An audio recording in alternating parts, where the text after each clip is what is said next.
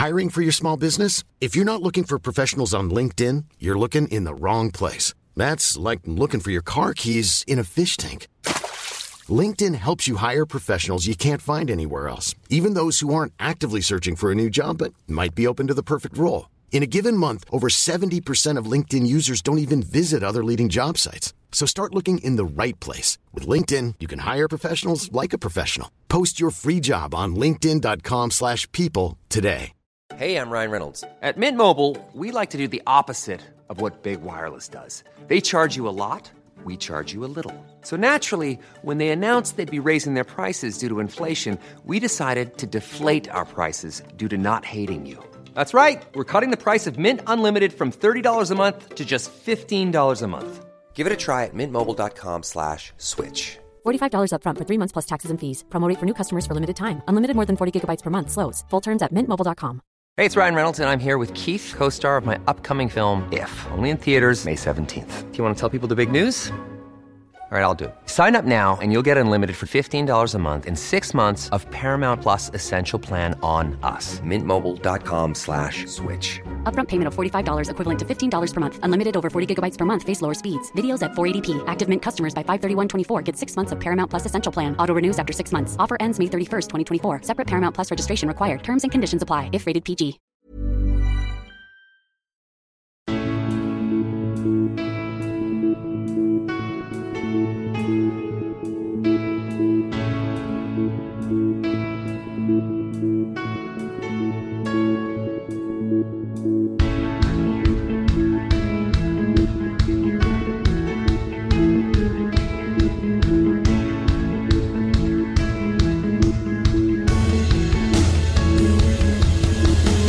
Bienvenidos a Alineación Indebida, la máquina, el robot, el cyborg. Erling Haaland lo ha vuelto a hacer. Es un jugador de leyenda y nos dieron él y Phil Foden un derby de Manchester de leyenda, de leyenda negra si eres el Manchester United, aunque Dios bendiga al maquillaje, el cual seguramente ni le haga falta a Roberto de Servi, cuyo nuevo Brighton fue incluso más despampanante que él en Anfield. El Liverpool encajando su primer hat-trick de local desde Arshavin un poquito menos. Y hablando de Arshavin, no vamos a hacerlo de la invasión rusa, pero sí del Arsenal, rampante en el liderato de la Premier League tras derrotar al Tottenham en el North London Derby. En otras esquinas de Londres, Graham Potter se estrenó con victoria del Chelsea, el Newcastle trituró al Fulham y el West Ham ganó para catapultar a Bruno Lage fuera del Wolverhampton. Todo eso y mucho más hoy en alineación indebida. Y para ello hoy me rodea un trío de fantásticos invitados, empezando por Héctor Kriok. ¿Cómo estás, Héctor?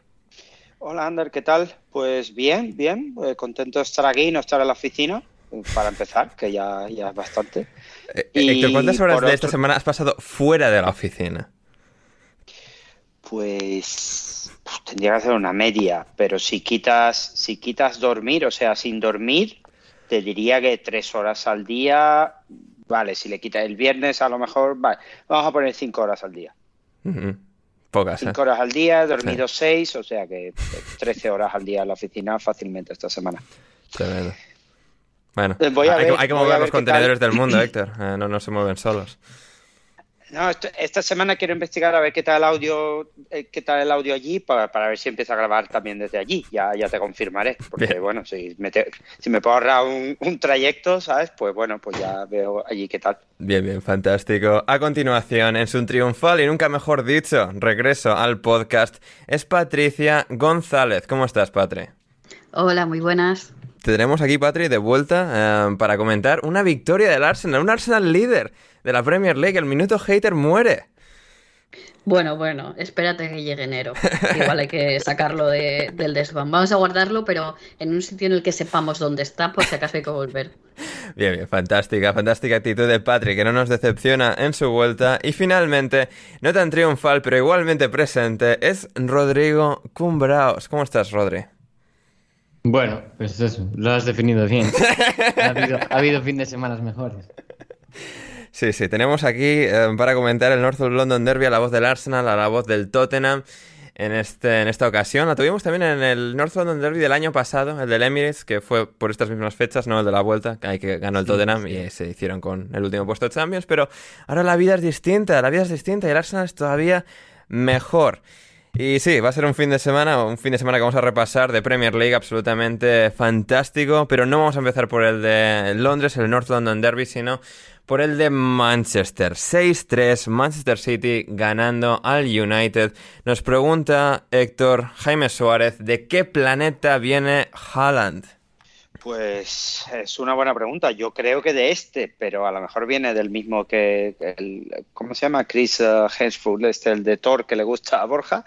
Eh, deben venir más o menos del mismo planeta, porque las cosas que hace y ya incluso pases y tal, yo ya empiezo a plantearme que tienen que mirarle si la sangre realmente es igual que los demás. Hmm, sí, absolutamente.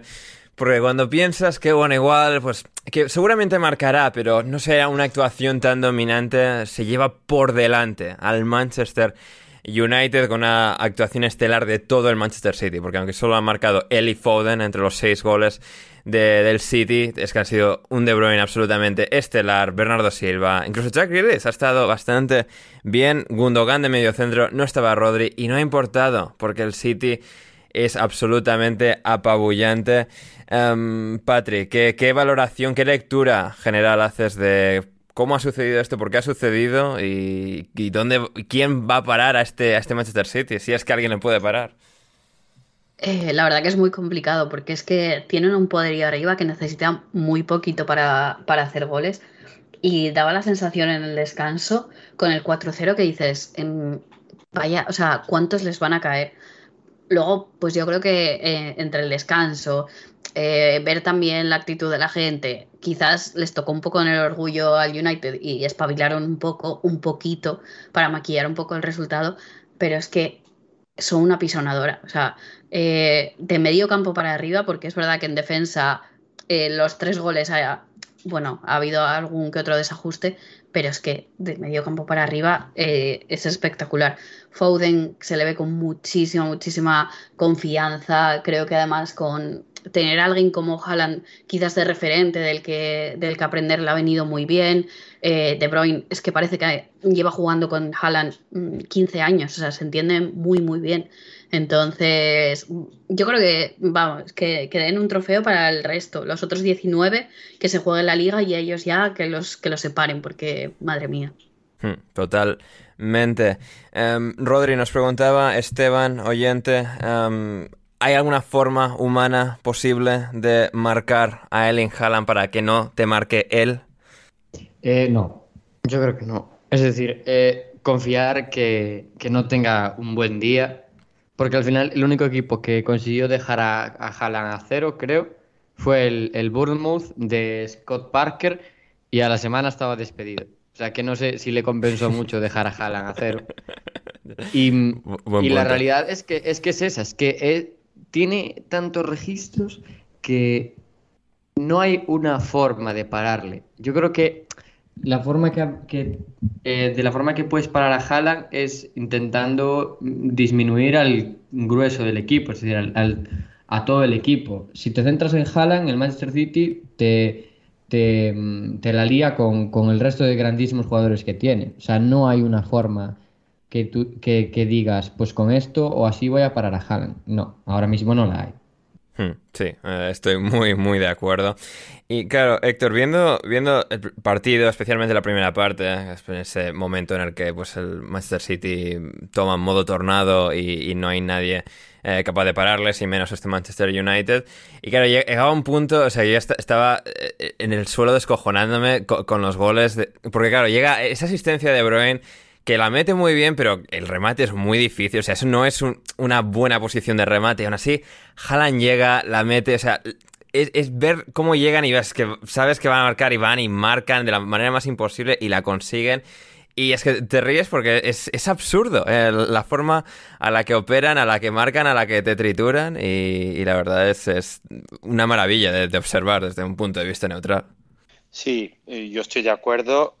Eh, que desde el punto de vista neutral se disfruta mucho. Yo la retransmisión que estaba viendo eh, comentaban que, claro, que el Manchester City en el día de hoy, que no tenía su mejor once, aún así, la única forma, iba a decir humana, pero probablemente sobrehumana de intentar pararlos es poner a, alguien con de, con de Bruyne, a otro con Bernardo, a otro con Cancelo y bueno, y a ver cómo te lo apañas con el resto, claro, porque tienes a tres jugadores que además van a necesitar apoyo porque ninguno de estos tres, eh, digamos que son torpes como para no salir de, una marca de uno contra uno. Es, es, muy, muy complejo porque, porque, claro, es que te puede venir de, cualquier sitio. Luego sobre eh, mi querido Haaland, que, que, viene de Factoría Red Bull, que nunca hay que dejarlo esto sin, sin mencionar. Eh, a mí me parece incluso hasta un poquillo torpe con la pelota. Yo espero mucho de, Guardiola en que, en que este chico mejore aún más con la pelota, porque a veces, no sé si es por su tamaño, no estoy diciendo que lo sea, ¿eh? a veces es torpe con la pelota y da unos... Eh, hay una en la segunda parte que no se sabe si quería tirar, si quería pasarla atrás y manda el balón arriba de una forma en la que, no sé, muy, muy extraña para un, jugador de ese nivel. Pero claro, luego eh, todo lo que remataba adentro también tiene una capacidad atlética increíble, parecida a Slatan y tal, y, ha mejorado y al City le ha dado mucho, pues en, que me perdone Harry Sterling, pero le ha dado mucho al espacio, pero con peligro de verdad, y no el que daba Sterling, en remates en, en jugadas a balón parado y luego en este tipo de acrobacias que solo la puede hacer alguien que tenga pues esa envergadura. Hmm. Ahora mismo Erling Haaland tiene 14 goles en esta temporada de la Premier League. Lleva un ritmo de marcar 66 goles en esta presente temporada de la Premier League. El récord está en 42 partidos de temporada, cuando se juegan 42 partidos de Premier, 34 goles de Andy Cole y de Alan Shearer. El récord en 38 partidos lo tiene Mohamed Salah 2018 con 32. Es absolutamente tremendo lo de Haaland. Y claro, um, Patri, también, más allá de lo de Haaland, como también decía Rodri, ¿no? Si no, si no es Haaland, aparece otro y es que aparece Phil Foden. Y, esa, esa facilidad que han encontrado, y además Phil Foden, que es un jugador al que hemos visto evolucionar, que vimos debutar y que se ha convertido en bueno, el jugador local, jugador producto de la Academia del City, que ha ascendido hasta el primer equipo, hasta la titularidad y que también esto es esa comprensión con Haaland y esa capacidad para empezar jugando en banda y luego entrar al área para unos remates como el del, eh, creo que es 1-0, el 2-0, el que, el que mete es súper fácil, eh, bueno, súper fácil, lo hace parecer súper fácil, pero no hay nada fácil en ese remate, y en general esa, esa progresión que ha demostrado y esa, esas hechuras, ¿no? Para ser un jugador tan joven de, de ser ya referencia en, en este equipo junto a Haaland creo que se aprovecha de que, pues obviamente tienes jugadores como Haaland y los defensores van a ir a él, hmm. entonces eh, está aprovechando esos espacios de quizás tener, eh, pues buscar eh, la espalda de la defensa o esos, esos huecos y en eso él es muy listo y creo que, vamos, se nota la mano de Guardiola y que lo han trabajado mucho en, los entrenamientos, porque en cuanto alguno de los defensas hace como una especie de amago de ir a hacer un 2 contra 1 a Haaland, cuando tenga el balón o no, eh, se ve que, que, Foden eso lo está aprovechando y ya se, se pone a buscar eh, ese hueco. Entonces, le ha venido muy bien porque Quizás con otros delanteros, obviamente, eh, la defensa tiene que estar pendiente, pero no al nivel de Haaland, que como decís, a ver quién lo para. Eh, entonces ha dado, dado un salto de calidad muy, muy alto este año. Incluso Grillis eh, se le ve mucho más, más maduro, más, más calmado, porque el problema que tiene muchas veces Grillis es que mm, parece que se atora un poco, que quiere hacerlo todo muy rápido y quizás al no tener la presión este año de pues todos los ojos en él, de fichaje nuevo, el dinero que se ha gastado, también se le ve como, como más, más relajado y le ha venido bien. Hmm. Sí, hoy sobre todo, a pesar de no marcar goles, se le ha notado bastante fluido y quizás pues ayudado por la fluidez que estaban generando sus compañeros, pero sí que ha tenido una actuación bastante buena. Y Rodri, también ha habido un rival, ¿no? El Manchester United, que ha marcado tres, que mucha gente yo creo que podrá decir que bueno, o sea, tres goles que no sirven de nada. Son maquillaje, pero al final creo que psicológicamente el poder mirar atrás y, aunque sabes que ha sido un baño absoluto del City y que al final estás donde estás, el no ir, irte con un 6-3 a casa en vez de con un 6-0, quieras que no, psicológicamente yo creo que, refuerza un mínimo, que te hace estar menos devastado. Aún así, em, es decir, creo que hemos visto pues, a un City que es uno de los mejores equipos, no sé si de la historia, pero actualmente del mundo sobre, sobre la faz de esta tierra. Y a un United, pues bueno, que al final intuíamos, ¿no? Que iba a tener dificultades en un día como hoy, que quizás sonaba la flauta y con un par de contragolpes tenían el día mágico y ganaban. ha sido un día incontenible y han tenido sus flashes, pero bueno, es al final una muestra clara, obvia, de que esto no ha hecho más que empezar para el United y el camino eh, va a ser largo para, para recorrer. Sí, sin duda. A ver, yo creo que el 6-3 em, de alguna forma convierte en, al City en un equipo mortal. Es decir, si no, no, no, si eres fan del Manchester United y has visto el partido entero, no vas a pensar eso. Pero tú imagínate que eres el Arsenal o eres el Chelsea o eres el Tottenham y ves, hombre, al City se le pueden meter tres goles. El tema es que no nos metan seis. Es decir, es un maquillaje muy leve, un maquillaje que, que no sirve, no, no, tiene gran sentido más allá de, del que cada uno se convenza que puede tener. Pero, pero el United está en un momento que ni antes eran tan malos ni ahora son tan buenos. Es decir, ha sido un golpe de, un golpe de realidad. A mí el United me parece que está, que está mejorando pero no me parece que, que, el escenario de un partido como hoy ya sea un escenario que el United sea capaz de asumir para nada, la verdad. Mm. Es decir, la lucha del United va a estar en el cuarto puesto. Cuarto puesto y, poco más. Es decir, poco mm. más. Sí, sí.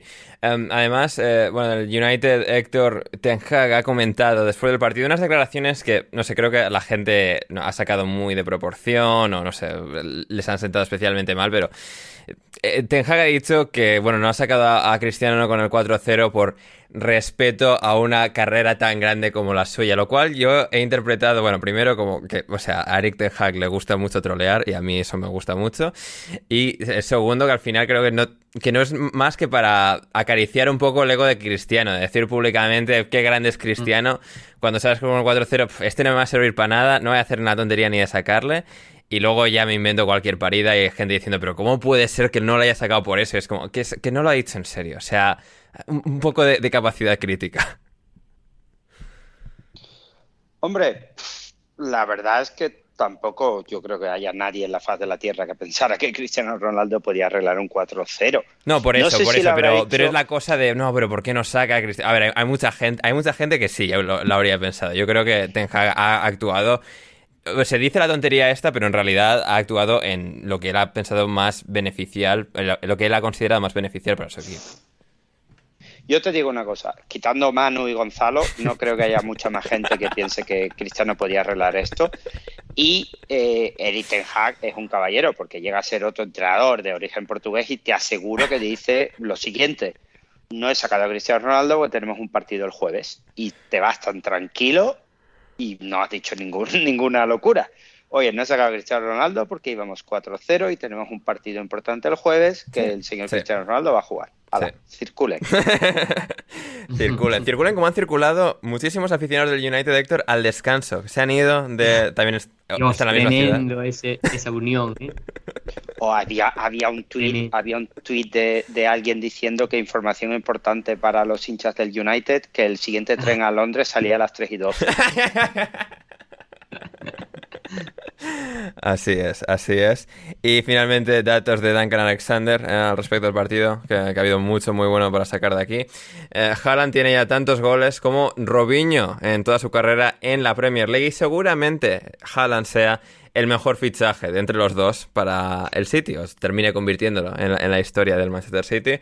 También em, el City tiene ya 29 goles en esta presente temporada, lo cual es el total, el número total de los goles que marcaron en la temporada 2006-2007, una temporada en la que sus últimos goles como local, el Manchester City, los marcó el 1 de enero cómo, cómo cambian los tiempos y cómo te cambia el, dinero eh, emiratí, el dinero de Abu Dhabi. Y finalmente, eh, porque ha habido dos hat-tricks en este partido de Haaland y de Foden, es el tercer, en la tercera ocasión en la historia de la Premier League en la que hemos tenido este suceso con Robert Pires y Jermaine Pennant en el 2003 contra el Southampton con la camiseta del Arsenal y luego en 2019 a Jose Pérez y Jimmy Bardi contra el Southampton, también el Southampton, em, con la camiseta del Leicester. Y ahora, eh, y Foden no contra el Southampton, pero sí contra el Manchester United. Y con esto em, nos vamos al derby del norte de Londres, hablando del Arsenal y los goles de Pires y Pennant. Ahora el Arsenal contra el Tottenham, victoria monumental de los Gunners, de los chicos de Mikel Arteta, en un partido muy importante porque el ganador se iba líder, el ganador se iba líder y al final ha sido el Arsenal que llegaba líder y se marcha todavía más líder, al menos respecto a su gran rival, a los Spurs a, los Lily Whites, porque em, el Arsenal algo, que, algo muy importante creo para ellos en esta nueva temporada después de creo que reponerse del mazazo que fue la temporada pasada y quedarse sin Champions League, el poder llegar aquí y tras perder contra el United, llegar a esta gran prueba de fuego, porque es todavía una prueba más difícil la del Tottenham que la del Manchester United, ganar y de la manera en la que lo hicieron. Patrick, ¿cuál, ¿cuáles fueron los motivos de esta victoria y cuál es la conclusión eh, principal que haces de este, de este triunfo? Pues creo que, como dijo Arteta luego en rueda de prensa, eh, es el hambre que tienen los jugadores este año. Se ve muchísima actitud y sobre todo el sobreponerse después de una derrota, que el año pasado se vio que eh, encadenaban rachas de derrotas, de, no era un partido aislado perdiendo, es como que se venía abajo muy fácil y, y encadenaban varias derrotas. Y sin embargo este año es ahí como una mejor actitud. No sé si se ha trabajado, eh, vamos, si es algo en lo que ha trabajado Arteta o con algún eh, psicólogo deportivo, pero se ve. Eh, Les habrá puesto tweets de Ivan Tony a, los chavales. Les habrá vuelto a, poner el dibujito este del corazón y el cerebro para motivarles. Para sacar otra, otra camiseta más. Pero se vio, bueno, eh, una actitud muy muy buena de, del Arsenal. Incluso, por ejemplo, Odegaard no tuvo su mejor partido, pues eh, de repente Thomas hace un partidazo. Eh, incluso Saka, que está, bueno, lleva un nivel toda la temporada muy bueno. Martinelli, que a veces va subiendo mucho mejor ese papel como de escudero de Gabriel Jesús. Gabriel Jesús, que bueno, como desde el principio de temporada, que está, vamos, maravillosamente bien creo que ha sido como esa combinación de, del querer, de muchísima, vamos, de, la buena actitud, las ganas, eh, el ir, vamos, ir ganando 1-0, pero seguir queriendo, vamos, seguir hacia adelante sin querer que a veces el problema del Arsenal muchas veces era que se echaba atrás como a intentar defender el resultado cuando el Arsenal nunca ha sabido echarse atrás y poner el autobús porque no, es cuando más coladeros tienes. Entonces creo que quizás ese cambio de decir, vale, tenemos un gol, vamos a querer ir a por, a por más. Eh, bueno, este es lo que lleva esta temporada tan buena. Obviamente, la, roja de Emerson Royal pues ayudó, que con uno menos pues hay más espacios, pero después del año pasado justo no quedarte, no entrar en Champions por, eh, porque entró el, Tottenham, creo que además había como esa esa piquilla especial en este derby. Hmm, total y absolutamente. Em, Héctor, también total y absolutamente imperial. William Saliba, una vez más, para detener al Tottenham en su amplia mayoría y permitir a su equipo alcanzar la victoria. Sí, está creciendo mucho mi amigo Guillermo Saliba y, muy bien, muy contento, muy contento por él, la verdad, muy contento con. La semana que viene he oído que un, que un cyborg noruego puede ir y, aplastarle toda sus, su, confianza, con lo cual imagino que el psicólogo este tendrá que volver con los corazones y las nubes. Pero la verdad es que después de, llegar a, al Arsenal, que, que era un salto para él, ¿eh? que era un salto para él y todo lo que había ocurrido y lo bien que había empezado, era importante verlo en, en un partido como este, con Kane, con, con Sony y la verdad es que estuvo muy bien. El, el, chico, a mí no es que me haya callado la boca, es que no sé ni cómo me invitas. Eh, no, vamos, no, es que no puedo decir nada, nada malo de él, justo lo contrario, me está sellando la boca para siempre y, me lo pensaré la próxima vez antes de meterme con un futbolista. O no. O no, o no, o no. Em, que al final es lo que nos interesa, decir cosas y luego que nos equivoquemos. Um, Rodri, luego, luego está el Tottenham, el Tottenham que, a ver, era interesante y yo, yo lo pensaba antes del partido, ¿no? Porque al final había esa sensación con el Tottenham de un equipo que ha obtenido muy buenos resultados, que llegaba invicto a este, a este partido, que de alguna forma, haciendo la lectura positiva, es como, bueno, todavía no nos han dado su mejor versión, pero al mismo tiempo no me sorprendió lo que acabó ocurriendo sobre el terreno de juego porque sí que hay ese extra que parece faltarle al Tottenham, como, como sí que el Tottenham sí que tuvo, digamos, ese extra en el tramo final de la temporada pasada y el Arsenal no. Me da la impresión de que se han eh, un poco invertido las tornas, ¿no? Y era Jack Pitbrook en The Athletic que decía que al final el problema del Tottenham en este día, sobre todo en, en el Emirates, era que su estrategia de partido involucraba tener que hacerlo prácticamente todo perfecto, ¿no? Porque iban a tener, digamos, pocas ocasiones, iban a tener que ejecutar muy, muy, muy bien en defensa y en ataque, y al final esa presión, esa, necesidad de tener que hacerlo todo bien, hizo que un Arsenal que al final no tenía que hacerlo todo bien, porque al final, digamos, tenía más volumen de juego y más superioridad, que pudo permitirse pues tener errores y aún así acabar venciendo a, los Spurs 3-1. ¿Tú qué valoración haces de este partido? Em, a ver, a mí no me pareció, o por lo menos mientras que el partido estuvo en 11 contra 11, no me pareció un Tottenham peor del que, o sea, peor del que hemos visto esta temporada, me refiero. No hemos visto una buena versión o una eh, versión que le vaya al, al, Tottenham dejar los puestos de Champions a, en la mano. Es decir, eh, si el Tottenham termina jugando así toda la temporada, tiene posibilidades de pelear por, por meterse en, Champions, pero no va a ser con la, con la sencillez que pensaba yo al final de temporada, o sea, eh, a principio de temporada. ¿Cuál es el tema? Que, que en parte tiene razón, porque yo creo que eh, el Tottenham, sobre todo a la hora de defender, necesita defender tan bien, tan bien y tan concentrado, porque al estar tanto tiempo defendiendo, porque es uno de los equipos que menos tiempo tiene el balón, digamos. Si está tanto tiempo defendiendo, al final necesita que eh, los errores o las oportunidades que conceda sean oportunidades de muy poco nivel. Y al final, en la primera parte, el Arsenal no tuvo ninguna ocasión clara. Es decir, el, remate de parte es un remate que si vamos a, a los expected goals del remate, es una cifra muy baja, es decir, no pasa Por eso mismamente es un golazo, ¿no? Al final, la, claro, es decir, la espectacularidad eh, va en función de la dificultad y de lo improbable que sea que eso entre. Eso es, y al final el Tottenham, eh, yo creo que le negó bastante, le negó claridad a la hora de atacar al Arsenal. El Arsenal tenía el balón, lo rondaba alrededor del área. Y claro, si tú rondas con el balón alrededor del área, permites que, te, que te hagan eso y tienes un fallo o tienes un error, estás mucho más cerca de conceder un gol que el que se defiende con balón. Cualquier, eh, cualquier enfoque es válido. Es decir, el Tottenham se ha metido en Champions jugando así y probablemente le vaya muy bien durante toda la temporada jugando así. Pero yo creo que ya empieza a necesitar otra cosa. Eh, yo creo que Conte sabe que lo, el siguiente paso es el 5-3-2. Es decir, porque ahora mismo todos los partidos tienen la misma tónica. Al Tottenham le superan en el medio del campo. El otro día el Arsenal metía a los laterales hacia adentro, haciendo una como el Manchester City para protegerse de los contragolpes. Tenía a Party y a Shaka.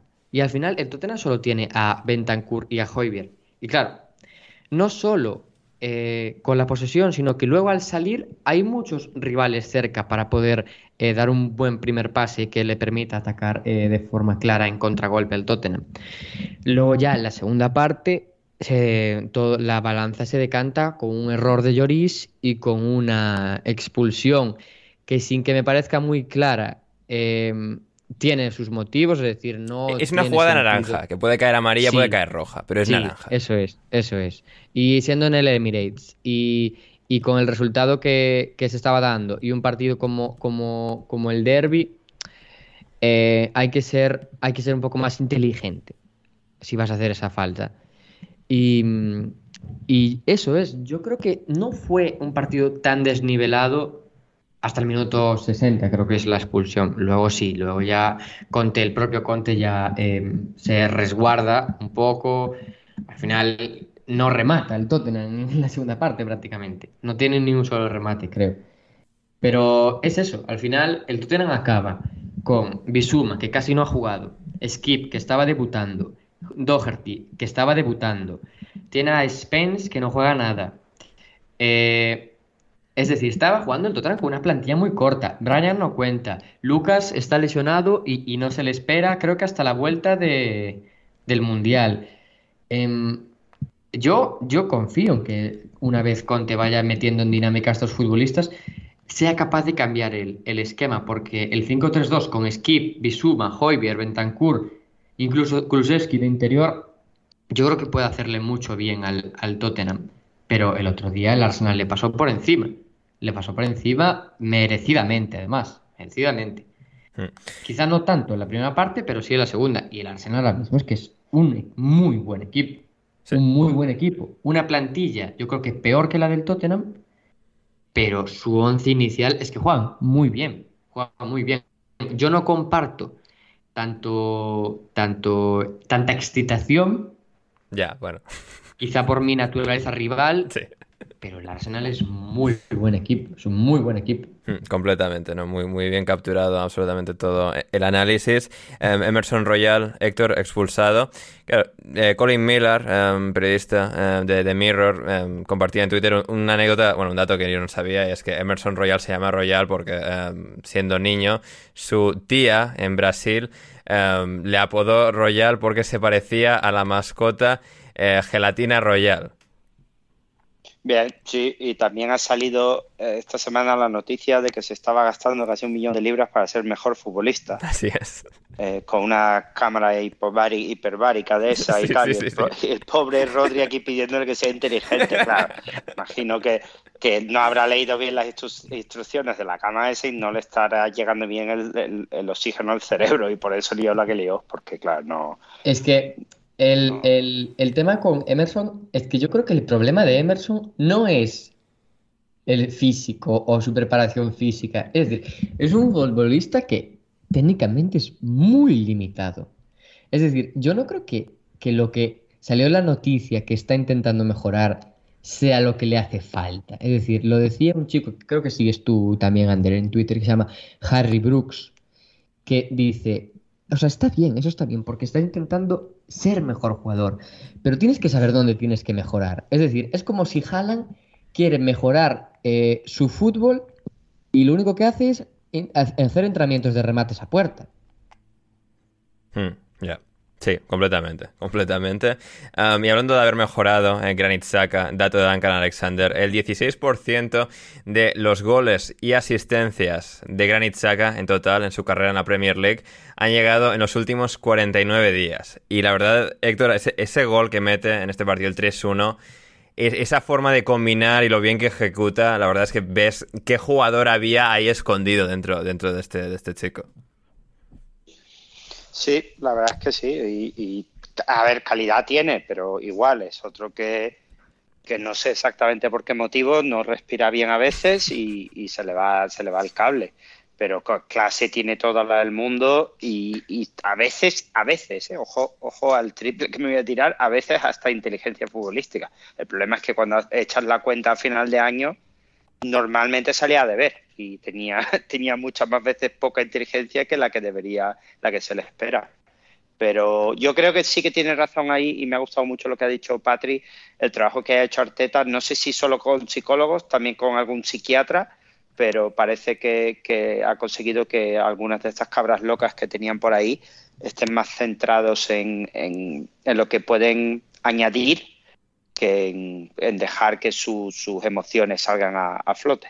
He de decir que me sorprendió mucho en, el All or Nothing, eh, las veces que ha salido hablando Saka, eh, como muy calmado, muy sosegado, como que se le ve mucho más tranquilo.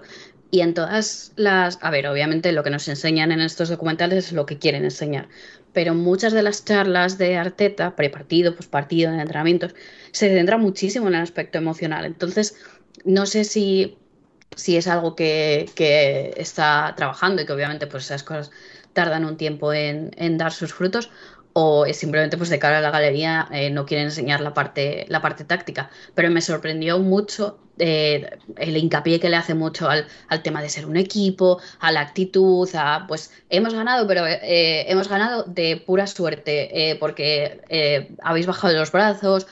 esas cosas que, que, bueno, normalmente como que no, obviamente no las ves, a no ser que sean estos documentales, pero me, me, llamó la atención. Y quizás Saka es uno de esos casos que, pues con Arteta o con el equipo que tiene Arteta, pues le hayan conseguido calmar. Te hmm. dimos esto y el próximo partido hará una patada de las suyas. Pero bueno, oye, si pasan cada 15 mm, partidos en vez de cada 5, se agradece. Sí, será una mejoría. Y hoy no ha podido estar con nosotros, pero sí estuvo presente en el Emirates nuestro buen amigo, nuestro hermano Manuel Sánchez, que estuvo ahí presente de carne y hueso y nos mandó un audio para contar su, experiencia en, el partido. Vamos con Manu y volvemos con mucho más en la alineación indebida.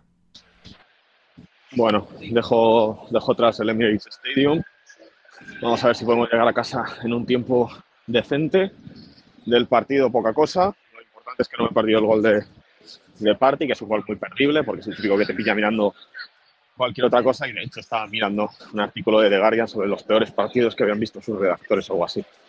Y he levantado un momento la mirada y golazo. Fuera del partido, obviamente, bueno, resaca, resaca importante. Yo creo que tuvimos la suerte ayer de que nos echaron de la cuna de la discoteca por un tema de DNI, no sé qué historias, así que dentro de lo malo, bueno, podría estar bastante peor de lo que estoy ha sido de las pocas veces, por no decir la primera, que he llegado al estadio y no he comido, básicamente porque he llegado ya prácticamente sin margen de, tiempo. Eh, detalles, detalles del partido. Detalles del partido. Bueno, de lo más interesante ha sido que en el descanso, eh, mientras bajaba a la sala de prensa, en una de las, de las filas de asientos, un señor se ha se intenta sentar y se ha caído toda la fila, se ha desplomado la fila de asientos. La verdad es que el tío lo ha llevado con bastante con bastante elegante, se ha levantado, se ha reído y ya está. Y luego han estado sustituyendo la fila de asiento porque se había roto. Así que esto diría yo prácticamente creo que es lo más, lo más importante que ha pasado. La verdad no, no, no te sé decir mucho más del partido. Está bien, el Arsenal es mejor, han ganado. Y nada, yo creo que tenía alguna cosilla más que contar, pero la verdad es que ahora mismo no, no me acuerdo. Así que nada, confiamos en llegar prontito a casa son las 3, hora de Inglaterra. Igual da tiempo una siesta, que la verdad entraría, entraría muy bien. Y nada, simplemente, bueno, también eh, mandar un abrazo a Borja, porque he visto ya que pone bien los arrobas en Twitter para su podcast, así que nada, eh, me alegro que, que ya haya reconducido eso. Y nada, un poco más. Ahí teníamos a Manu Sánchez, Héctor, nuestro buen amigo, contándonos esos detalles, esos detalles en exclusiva, en alineación indebida, que, nos perderíamos, que se pierde la gente si, si no tiene ahí a, gente en vivo y en directo. Sí, sí, pero a Manu se le ve afectado desde lo de Roger, ¿eh? No sé cómo vamos a conseguir levantarlo. creo, que, creo que será más resaca que otra cosa, ¿eh? Pero... Bueno, no sé, claro, pero si se está dando la bebida por lo de Roger, hay que, hay que hacer algo. Hay que hacer algo. Efectivamente, también ahí mencionaba a Borja y mañana, eh, lunes por la noche, cuando esté escuchando la gente esto, esta noche, eh, tenemos ese, ese Leicester Nottingham Forest, Héctor, que yo creo que es un, un partido eh, por ver quién se queda con Sondites. Es decir, el que pierda echa al entrenador y pone a Sondites. Sí, no, no, sé, no sé. Eh, también hay que ponerse un poco en el, en el lado de, de sondage. ¿eh? ¿De verdad alguno de esos dos proyectos te interesaría tanto como para, no sé? Se ha mudado a Nottingham recientemente. ¿eh? O sea... ¿Sí? Sí, sí, sí. Bueno, pues entonces, entonces, bueno, entonces sí. Pero claro, también desde el punto de vista del Forest, eh, cargarse a, Cooper con todo, con todo lo que les ha dado. Tienen un, tienen un dueño griego que es el dueño de Olympiacos, Héctor, o sea... Ya, pero yo creo, yo creo que el, señor el señor Marinakis, eh, si tan tan preocupado está, estaría más preocupado con, con, el señor Méndez, que por lo que tengo entendido se llevan muy bien y por eso tienen ese flujito de, jugadores yendo de aquí a allí. Así que si le preocupa, nada, va a Portugal y mira a ver quién está de moda y ya está, y adelante. Sí, blanco y en botella, en este caso Tzatziki, porque es un señor griego.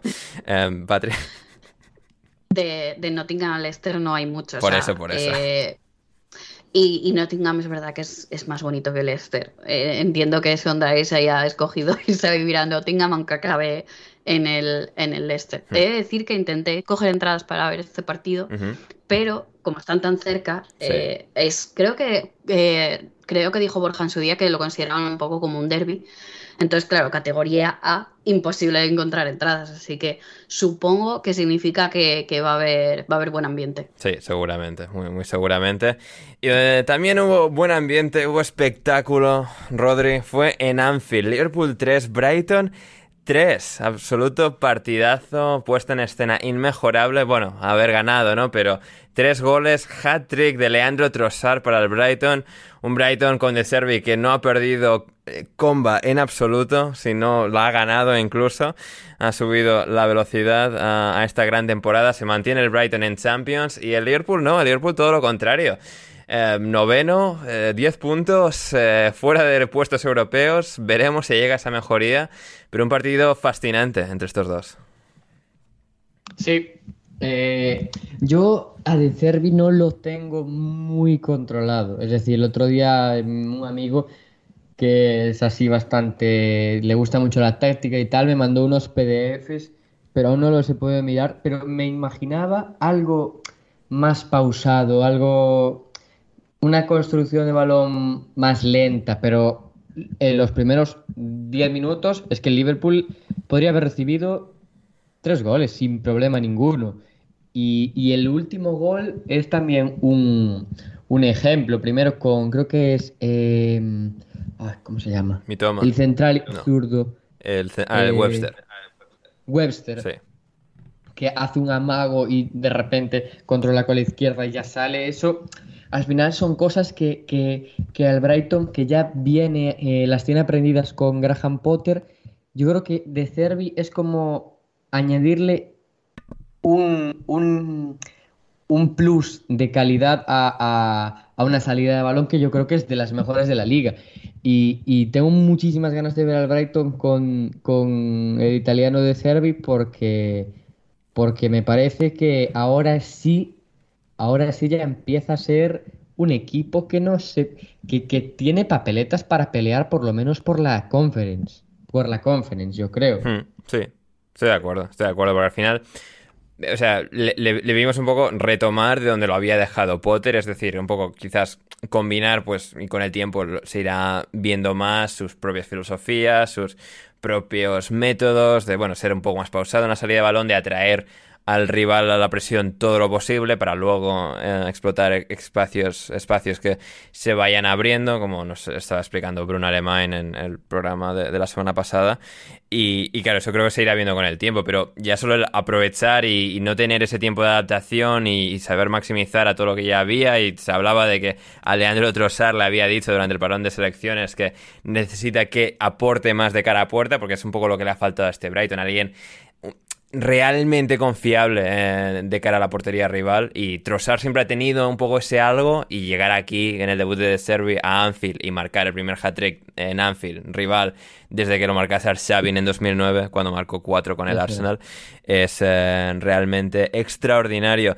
Por parte de Liverpool, Rodri, eh, no ¿Qué? Muchos problemas. Muchos problemas, porque claro, yo pensaba de, bueno, si juegan Thiago y Fabiño, se mantendrán lo suficiente, es decir, seguramente no vayan a poder competir con el City, pero tendrán suficiente para ganar el día a día, para tener una temporada tranquila como el Chelsea el año pasado de quedar tercero, segundo, de no sufrir por entrar en Champions, no competir por la liga.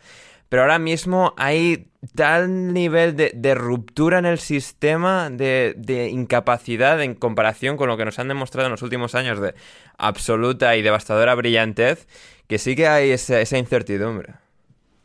Sí, sí, sí, sí, sí. Es que le está costando un montón, porque yo creo que eh, ya más allá de, de que pueda jugar mejor o peor, yo creo que ya está en el, en el campo mental. Es decir, en el que el otro día remontan, pero si te fijas, la celebración del tercer gol eh, no, no cierra el partido, digamos. Otros, otros días el Liverpool remonta, marca el tercer gol y tú dices, se finí. se finí. Aquí ya no hay, no hay vuelta atrás. Pero es que el otro día yo estaba viendo el partido y pensaba, esto no, no está terminado. Es decir, el Brighton juega bien, está atacando, está teniendo oportunidades. No es que eh, haya marcado dos goles de milagro, como sí que pudo ser la victoria del Crystal Palace en Anfield, de la segunda jornada, me parece que fue. Em, ahora sí que, el Liverpool es un equipo frágil. Yo diría que es un equipo mentalmente frágil y tiene jugadores muy por debajo de su nivel. El tercer gol de, de, Trossard es un fallo grave de Van Dyke. Hmm. Em, Alexander Arnold, es que yo creo que el próximo artículo que voy a escribir, creo que tengo casi obligado a hablar de Alexander Arnold, porque es que igual ha llegado la hora de sentar en el banquillo a Alexander Arnold. Y, y eso son palabras mayores, ¿eh? Sí, sobre todo cuando no hay un suplente que no se llame Cho Gómez. Lo cual, bueno, Calvin Ramsey, ¿no? Que ha traído del Aberdeen, pero creo que tiene como 18 años. Es complicada la situación del Liverpool y sí, el, bajón de rendimiento de Trent Alexander-Arnold también es eh, extraordinario, absolutamente extraordinario. Eh, sí, veremos, veremos si hay mejoría en este equipo o no, eh, pero sí que, y alguien lo comentó en Twitter, que dio una sensación muy parecida al Liverpool entre 2015 y 2018, cuando el proyecto se fue dando forma con Klopp, cuando por fin empezaron a competir de verdad en esa 17-18 y llegan a la final de la Champions, quedan cuartos en liga, pero ya son, digamos, un, aspirante más a, la Premier y, la verdad es que sí que da esa sensación de equipo incapaz, ¿no? Incapaz de mantener eh, sus registros, sus su brillantes de estos últimos años. Veremos, veremos qué tal será la cosa. En todo caso... Y ojo en Champions, porque tienen que ganar esta semana. Sí, sí, sí. En Champions, bueno, ahora es el Rangers, que deberían superar al, Rangers, pero, pero bueno, habrá que ver el partido de vuelta con Nápoles en la última jornada y... Ah. Yo los tenía segundos en la predicción de principio de temporada. Y yo primero. Pero creo que si me preguntases ahora, no los pondría de segundos seguro e incluso tampoco los pondría de terceros. Ya, sí, ahora mismo sí, sí, y claro, no sé, está, está ahí el Chelsea al que ahora llegaremos. Al United más o menos seguramente les podamos seguir poniendo sexto, pero lo demás no está claro. Eh, lo que sí está claro, Héctor, es que mi toma eh, sí es muy buen jugador de, fútbol. Aquí estaba abrazado a mi bandera de Japón, esperando a que, mencionaras a, a mi toma. Eh, bueno, eh, Trent también ayuda, ¿eh?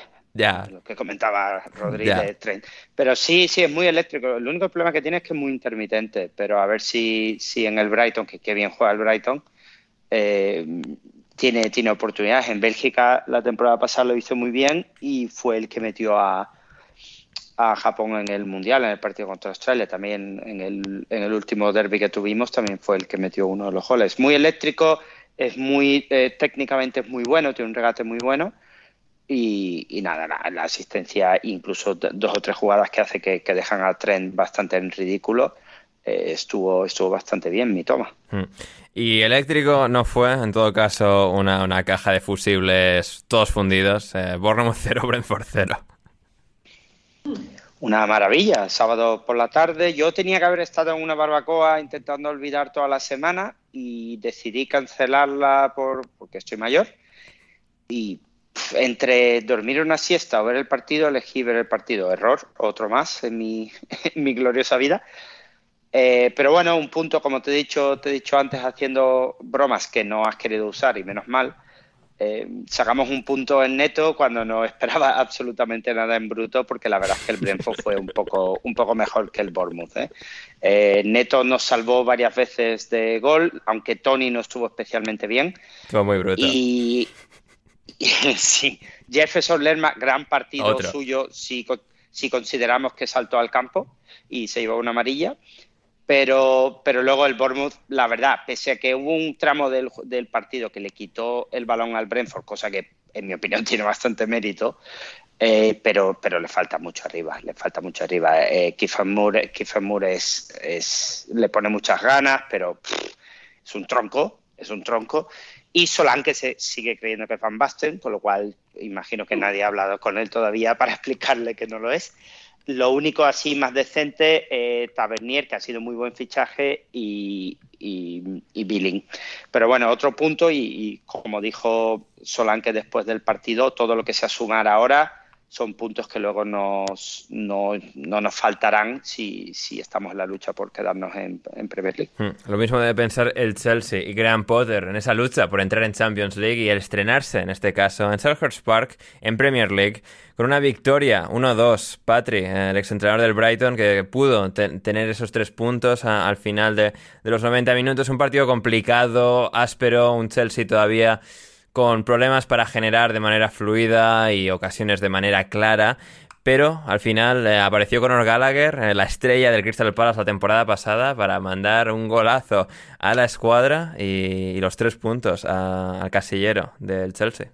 Tiene, sí, tiene mala, mala suerte el pobre, el, pobre Crystal Palace que tenga que venir mm, casi tu mejor jugador de la temporada pasada a marcar el gol de la, de la victoria. La verdad que viendo el inicio del partido y sobre todo un par de ocasiones que había fallado el Chelsea, eh, yo me puse lo peor. Digo, esto va a acabar ganando el, el Crystal Palace porque, bueno, esta es eh, la situación siempre de cuanto más perdonas, eh, la, bueno, al final la pagas, pero Aubameyang debutando y marcando, veremos cuánto le dura la racha de goles. Eh, menudo giro, en el, O sea, en el, sí, en sí, el, Arsenal, ya no hacía esas cosas. No, no, no, pero se le ve además bastante, bastante fino físicamente, pero bueno, veremos lo que le dura, lo que le dura la racha. Y luego, pues, eh, em, hubo muchísima, muchísima polémica. Bueno, Vieira estaba mm, que rabiaba con la amarilla que se le, que se le pita a Tiago Silva. Para mí es roja. O sea, la situación, para los que no hayáis visto el partido, eh, es una falta, que yo creo que es falta a Tiago Silva, pero él se tira y para evitar que salga, eh, salga el Crystal Palace al contraataque, toca el balón con la mano. Y lo viró el bar y el árbitro de primera se había sacado amarilla, pero es que se iba solo a puerta. O sea, no entiendo en qué momento eso no fue roja. Bueno, el igual por el reglamento que si va hacia córner, que si no es una ocasión manifiesta de gol, estas cosas. Eh, se iba, pero es que se iba, se iba solo, o sea, no es que digas, es que fue en el centro del campo, es que estaba casi en, en el borde del área, pero bueno, eh, Vieira estaba que, trinaba, pero dices, a ver, esto fue en el minuto 30 o 35 más o menos, fue la primera parte, tuviste otros 45 para, para espabilar.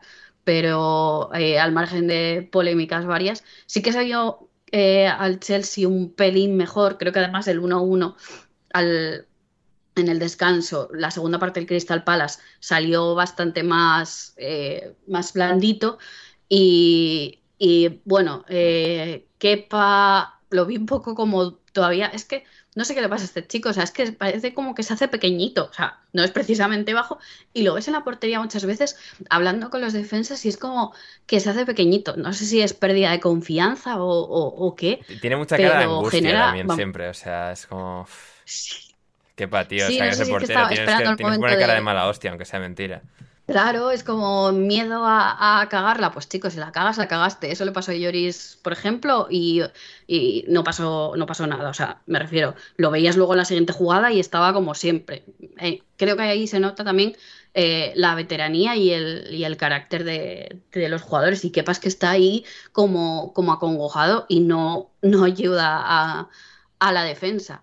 Y el Crystal Palace me da pena porque a veces piensas un poco que va a caer como que qué bonito juega el Brighton, pues qué bonito juega el Crystal Palace como el año pasado, pero luego no, no terminan de, puntuar. Y mira que, va, que, los ves y es, es, un equipo entretenido de ver, pero les cuesta muchísimo, muchísimo hacer gol. Hmm. De momento una sola victoria en siete partidos, tienen un partido menos que los cuatro que tienen por encima de ganarlo. Eh, bueno, ascenderían al menos eh, tres posiciones, pero sí que al final, ver al Crystal Palace séptimo, da, un poco esa impresión, si lo mira los mandatarios del Crystal Palace, puede empezar a generar eh, algo, algo de, incertidumbre en general. En todo caso, eh, Rodri, ¿algún detalle que quieras destacar de lo que fue el partido? Em, sí, y antes no sé qué pasó, que se me fue el micro, la verdad. Eh, em, quería decir que hubo un momento del partido en el que lo único que pensaba yo era eh, ¿quién va a ser el próximo entrenador del Chelsea después de Graham Porque al final tengo que ser, yo soy una persona que soy muy poco paciente y yo pensaba, eh, es que Potter no va a durar nada en el Chelsea. Nada. Y, y, todavía no afirmo eso, pero, es que el otro día el partido fue complicado, fue, fue duro de, de ver. Y, y, al final el Chelsea, es que porque tiene muy buenos jugadores. Es que es igual que el Tottenham o que el Arsenal o que el United. Ganan porque tienen muy buenos jugadores, pero eh, luego vas a Europa y te das con canto en los dientes. O sea, te, te, das un golpe, porque em, en Europa hay mejores jugadores incluso. Y, tienes que jugar a algo. El Chelsea, yo entiendo y, que pierdes igual, como contra el Dinamo de Zagreb. Claro, también, también. Pero yo entiendo que el Chelsea necesita empezar a jugar a algo. Es decir, yo creo que el Chelsea tiene que ir alejándose de esa visión que le llevó pues, a ganar una, una Champions, dos Champions incluso con Di Matteo, en las que ganaban partidos de. ganaban torneos coperos o torneos del caos, como le dicen en, en 4 o en Telecinco. Eh, pero, pero luego, en el día a día, el Chelsea, ¿cuánto hace que no pelea por la liga? La última vez que peleó por la liga fue el año que le ganó la liga al, al, al Tottenham. Sí, efectivamente. Me alegra que, recuerdes ese año, como, no el año que el Chelsea gana la liga, sino el año que le quite la liga al Tottenham. Me gusta eso. Claro, claro, claro. Y, y al final, es que ya han pasado muchos años, ¿eh? Sí, Bastantes, de hecho. Cinco. Estaba yo, estaba yo en, la ESO aún. Y ahora, y ahora estás de Erasmus en Polonia. ¿Cómo, cómo, cómo, va la vida? ¿Cómo, pasa la vida? Em, así que sí, habrá que ver qué tal el Chelsea de, de aquí en adelante, el resto de esta temporada. Em, también, bueno, eh, no dos, marcó cuatro. El Newcastle tuvo un día mucho más fácil eh, de lo previsto en Craven Cottage, Héctor, em, contra el Fulham. Eh, porque, bueno, no estaba Joao Paliña que era el pilar indiscutible de este Fulham, estaba sancionado de haber visto ya 50 amarillas en los primeros 7 partidos de liga. Eh, salió Nathaniel Chalova en su lugar y a los 5 minutos Nathaniel Chalova estaba expulsado. Así que no salió bien la cosa al Fulham y de ahí pues el Newcastle velocidad de crucero, a, gustarse, a exhibirse y cuatro goles como cuatro soles.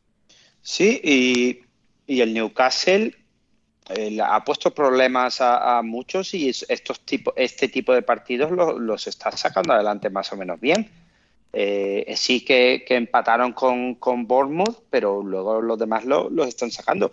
No hablamos, creo que lo suficiente del Newcastle, quitando el día del Manchester City, para entender eh, que, esto era exactamente lo que se buscaba o el, cambio que se buscaba con, con, la inversión y la llegada de Eddie Howe y todo eso, y que eh, es que no, claro, en esta jornada con, con el derby de Londres, con el derby de Manchester y tal, y bueno, y con el, lío del Liverpool, no, no se habla mucho de ello, pero, pero estos partidos son los que, los que realmente hacen que un modelo funcione y que, una inversión eh, salga adelante. No es solo tus partidos contra los Big Six, sino el, resto de la liga que te haga estar ahí peleando, pues pues quién sabe, por entrar en, UEFA Champions League. Hmm. Además, en este partido, Joelinton fue suplente los 90 minutos, Isaac estaba lesionado y no, no viajó.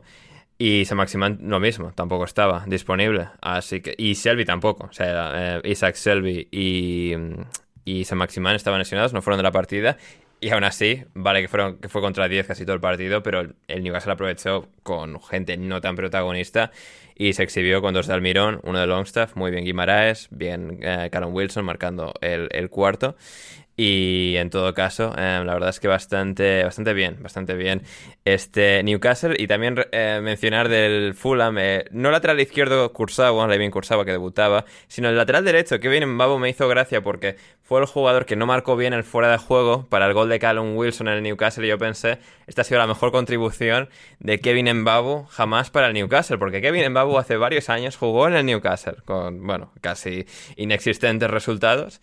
Y ahora, como jugador del Fulham, pues contribuyó em, involuntariamente al triunfo por 1-4 del Newcastle eh, a orillas del Támesis. Y no a orillas del Támesis, pero bueno, a orillas de, la costa atlántica, eh, de, ese, estrecho. Em, tuvimos al Southampton y al Everton, que ganó eh, el Everton por 1-2. Em, Rodri, partido, bueno, divertido. Bueno, a ver, divertido. A ver, 0-0 hasta que de repente se volvieron locos. Marcó el Southampton, marcó 2 el Everton.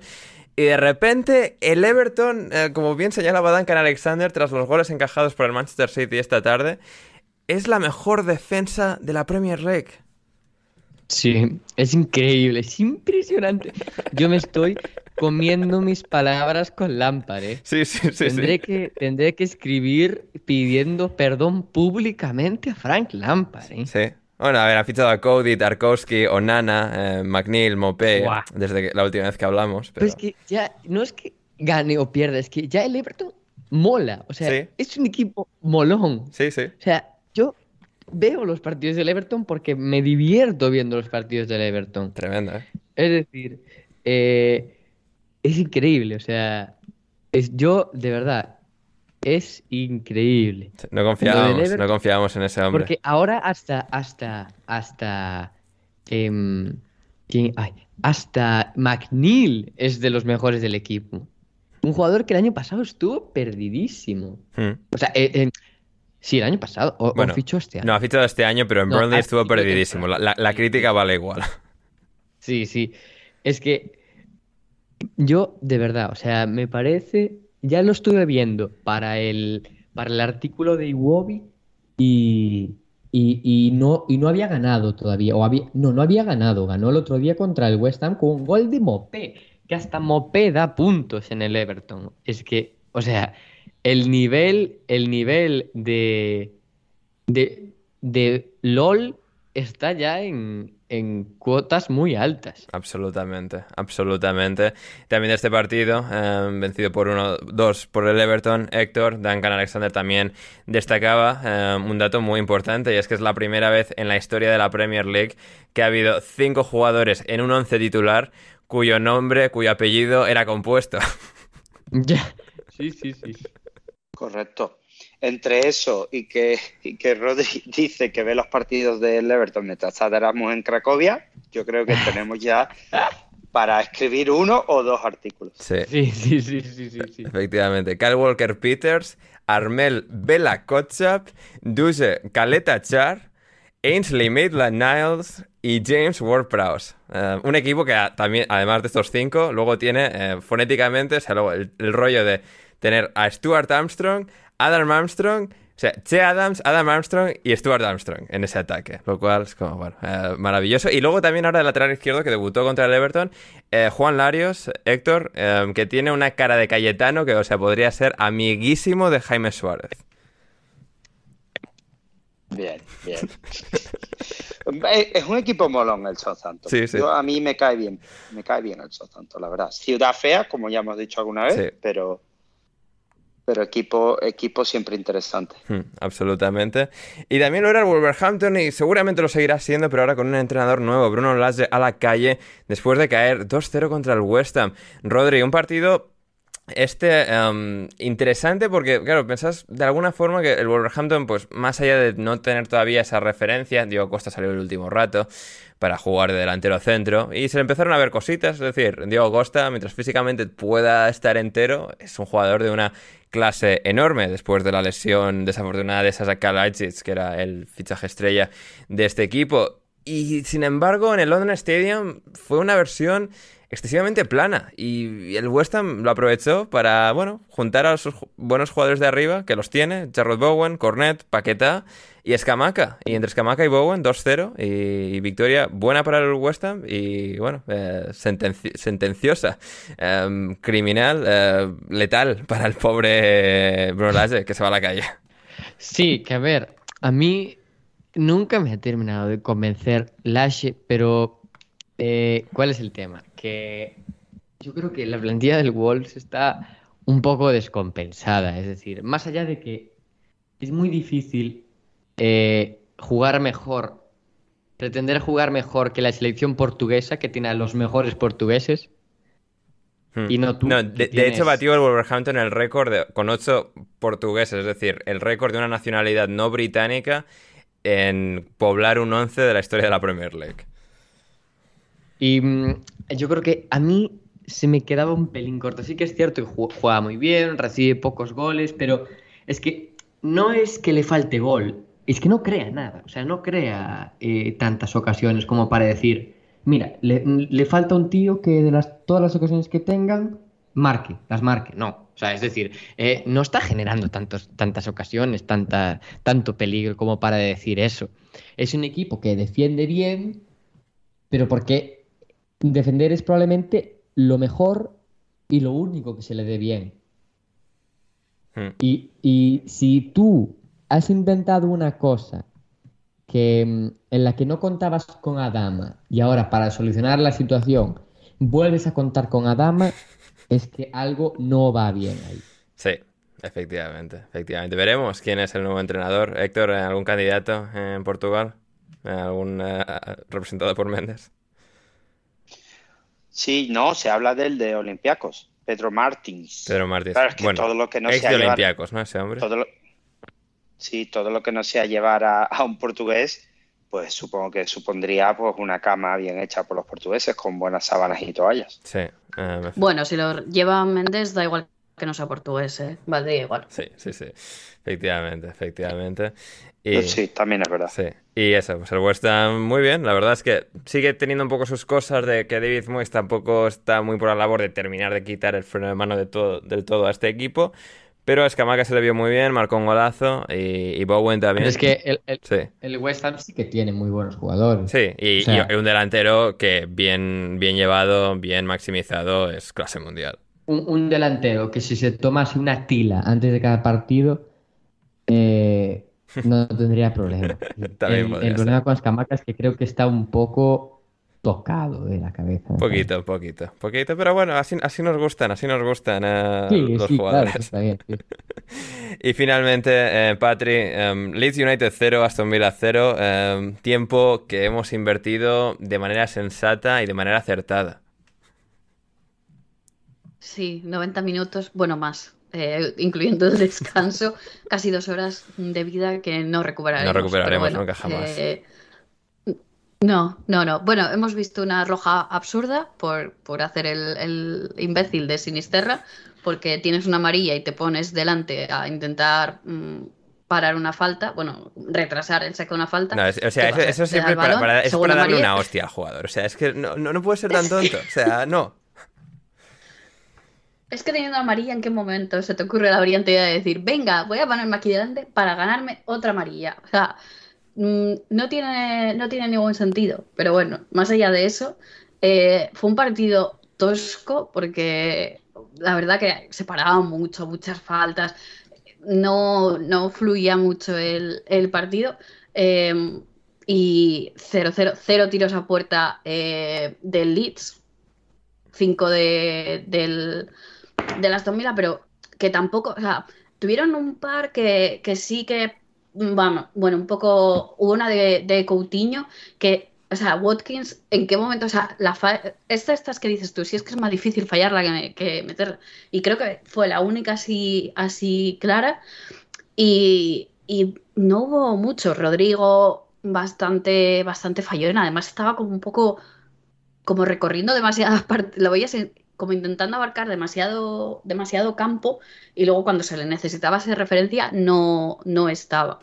Eh, pues como decimos, Sinisterra decidió que no quería acabar el partido y, y del Leeds la verdad que, que poquito. Y, y estábamos hablando viendo el partido que Meslier tuvo un par de, de jugadas en las que también se le vio bastante dudoso. Sí, lleva toda la temporada así. un poco- Y creo que el, sumar la portería a cero y el jugar toda la segunda parte con uno menos, creo que les ayudará, sobre todo en ese aspecto mental de, bueno, hemos mantenido la portería a cero. Es una pequeña victoria. Sí, pero el problema con, que, con Meslier, y que me mm, perdonen los francófonos que escuchan el podcast porque lo estoy pronunciando muy mal, eh, es que eh, lleva, eh, que son tres temporadas ya como titular eh, en el, en el Leeds. Sí, es tercera Y- o cuarta. Sí. Sí, y pues como que iba a ser un porterazo y para mí se está quedando un portero del mo- montón. Eh, obviamente no ayuda que pues ha tenido siempre unas defensas un poco blandas, pero le falta bastante, bastante carácter y hoy tuvo varias que, que eh, uf, eh, generan bastante, bastante dudas.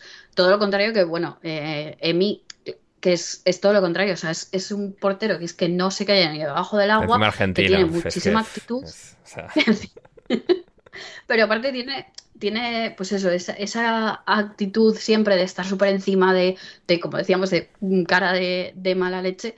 Y si es que es eso, al final, obviamente tienes que ser muy bueno para ser portero, pero ese puntito de actitud también, también cambia mucho. Y, y el Leeds espero que no, vamos, que no eche de menos ese, ese puntito más de, de porteros, pero es como tan irregular el Leeds porque ves partidos y dices tú, jolín, pues juegan bien, tienen cositas, parece que este año igual no lo sufren tanto. Y luego llegan partidos como el de hoy que dices tú, es que no, vale, portería cero, pero no, no aportan, aportan nada. Y el Aston Villa creo que fueron mejores, eh, pero pues les Tampoco, falta un poco de... O sea, un equipo que sigue muy desaprovechado mejor. ahí bajo las manos de ese hombre, de Steven Sí. Gerrard, pero... Sí. Sí, porque tienen, tienen, jolín, tienen buenos jugadores. Tienen a McKean, que, que a mí me parece un muy, muy buen jugador. Watkins, que pues es un jugador en, en crecimiento. Coutinho, que está volviendo, obviamente no al jugador que era en el Liverpool, pero bueno, está volviendo a parecer jugador de fútbol. Eh, Ramsey, mm, incluso Mills, el día que le apetece jugar al fútbol. Jolín, ahí hay plantilla para, para aprovechar y se están quedando un poco en, en insulsos, la verdad. Hmm. Muy bien, pues ese es el repaso a la Premier. En Championship, Héctor, también hemos tenido fútbol a destacar brevemente. eh, es que, y es que el Watford, en el día de hoy, domingo, ha ganado 0-4 al Stoke en el debut de Slaven Village. ¿eh? O sea, otra puta vez que el Watford hace de las suyas, cambia el entrenador y esta vez parece que a diferencia de Hodgson y Ranieri, igual le sale bien y Village, como ascendió al West Brom hace un par de años, quizás ascienda al West, al West Brom, no, al Watford. Al Watford, sí, a eso huele. Huele a otro ascenso del señor Village y luego a otro despido. Por Y supuesto. que luego cojan, coja a alguien al, al Watford. Yo estaba pensando mientras escuchaba a Patrick que este fin de semana he visto eh, varios partidos, pero me he tragado como tres o cuatro 0-0. ¿eh? No sé si ya debo empezar a mirármelo o algo, porque ese de Leeds Aston Villa también, vamos, ha sido el, el- el- la estocada final para, para mi, mi fin de semana. Mm. Eh, Championship, lo más interesante es que no ha marcado Sargent y que Puki vuelve a, a marcar con el Norwich, que nadie habla del Norwich. y Ya, porque, porque hacen lo de, cada, lo de cada temporada, llevan segundos. O sea, es una, una vergüenza. Sí, sí, es increíble, o sea, es increíble. Es una cosa. Sí, segunda defensa, bueno, tercera defensa menos goles, eh, no, cuarta. Es, de los de arriba es la segunda que menos, de toda la liga, cuarta. Luego tenemos el extraño caso del Preston, que no lo hemos mencionado porque Rafa todavía no ha venido esta temporada al podcast, pero el Preston lleva 11 partidos disputados, 13 puntos sumados, 3 goles marcados y 4 encajados. Sí, sí, es, es, es acojonante lo del Preston. increíble, vamos, es increíble. Van a acabar la temporada, no sé, con, con 16 empates o 18 empates o algo así, porque además son una máquina del 0-0. Sí, Una cosa alucinante. exactamente. Y este fin de semana empataron a cero con el Sunderland de Tony Mowbray. El Sunderland. Sí, así que bien, eso Championship, pues eso, con Ah, el Mar- Sheffield United líder, el Norwich segundo. No sé si marcó Andy Carroll o no marcó Andy Carroll. A No ver. estaba yo seguro si había marcado Vamos, al final. vamos a abrir, vamos a abrir el partido del Reading que jugaron. ¿Con qué jugó el A Reading? ver, a ver, a ver. No, no, no, lo dieron en propia, lo dieron en, En propia. propia. Pero Andy Carroll ya titular con el Reading, ¿eh? Hmm. O sea, terceros con Tom Imms, eh, Junior Hoylett y Andy Carroll. O sea, ¿qué podría salir mal? Tremendo. Pues ahí terceros. Fantasía, fantasía, hace una década. Eh, el Hull City también, que jugó esta, esta jornada eh, y perdió 0-2 con el Luton. El Hull City, que tuvo todo el parón de selecciones para cambiar a su entrenador, decidió despedir a Sotar Velatze el viernes por la mañana, teniendo que jugar el viernes por la noche. Despidieron ahí eh, y, desde entonces, pues bueno, ahí pusieron al... Bueno, no, ni asistente, creo que se fueron todos los de Arbelatze, pusieron a un exjugador del Hull City, que no sé si estaban en, en el cuerpo técnico de Arbelatze o en las categorías inferiores, Andy Dawson, diría que hermano de Michael Dawson, el ex central del Tottenham. Y bueno, pues al Hull City le pasaron un poco la mano por la cara. El Hull City ahora mismo creo que en goles esperados y en todas estas estadísticas es el último, es el vigésimo cuarto de, de esta liga. Y sí, la verdad es que muy mal el Hull City. Um, de hecho, Jan me mandó un audio diciendo básicamente que, claro, fichan a todos los jugadores que no quiere Fenerbahce para hacerles un favor, claro, qué sorpresa que haya salido mal. Efectivamente, efectivamente. Así que bueno, pues ahí está el Hull City con Akun Ilikali, su, su magnate eh, multimillonario em, de los medios de comunicación turcos, Akun Ilikali. Y bueno, pues eh, que además el señor este, Héctor, fue gracioso porque em, no solo echó al entrenador por la mañana y tal, el Hull City es un desastre, estaba en el palco con el brazo en cabestrillo porque em, se lo ha roto en un accidente de moto. Así que, bueno, cosas que suceden. A lo mejor, a lo mejor ese es el motivo por el que se retrasó todo el. puede ser, estaba muy liado con el accidente de moto. Puede ser que, fuese ese el caso. Y eso, tenemos a Sheffield United primero, Norwich segundo, Reading tercero, Burnley cuarto, Queens Rangers quinto y Blackburn sexto. Y por abajo, Middlesbrough, Huddersfield y Coventry. El Middlesbrough es particularmente sorprendente porque parecía que iba a ascender este año y su entrenador sigue siendo el favorito para hacerse cargo del Bournemouth en sustitución de Gary O'Neill. Pero bueno, no, no se ha dado así el caso y así es como está la segunda división del fútbol inglés. Em, también, eh, bueno, una cosa a destacar del fútbol europeo, eh, Héctor, la victoria de la Roma, y no tanto la victoria de la Roma, sino José Mourinho, eh, José Mourinho influencer, Instagramer, TikToker, donde sea que esté compartiendo estas maravillas, pero ya, ha abrazado el meme 100%, Mourinho y el meme son uno, y la Roma ganó en San Siro. Increíble, increíble. O sea, yo, yo lo único que consigo pensar es, bueno, yo el Mundial no lo voy a poder seguir mucho por, por cambio horario, pero espero que cuando vayáis a comentarlo lo comentéis donde, o sea, lo veáis en la televisión donde esté José Mourinho, porque supongo que estará en algunas de las televisiones dando cátedra en esta nueva versión que tiene, que es que no puedes ir contra él, es imposible, completamente imposible ir contra Mourinho ahora mismo. Yo, si Mourinho, vamos, el jueves juega el Betis contra la Roma, no tengo ningún problema si, si Mourinho gana, si se pega un baile, no sé, o, saca el capote con Joaquín y se pone a hacer el tonto. Yo es que este Mourinho así tan, tan, tan personal, yo no, no puedo ir contra él, no, no me sale no me sale natural. Mm, comprensible, comprensible. Em, y también de, em, bueno, vas a estar, eh, Héctor, creo, bueno, estarás en el podcast creo que las primeras semanas del Mundial en Asia, el Mundial en Qatar, y luego te vas precisamente a Asia, al lejano oriente, a, Japón, a pasar tiempo en tu tierra adoptiva.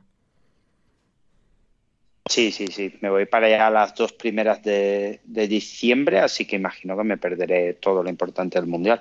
Porque no, no lo he mirado, pero creo que son cinco horas de diferencia, con lo cual no dudo mucho que vaya, que vaya a haber algo por allí. Mm.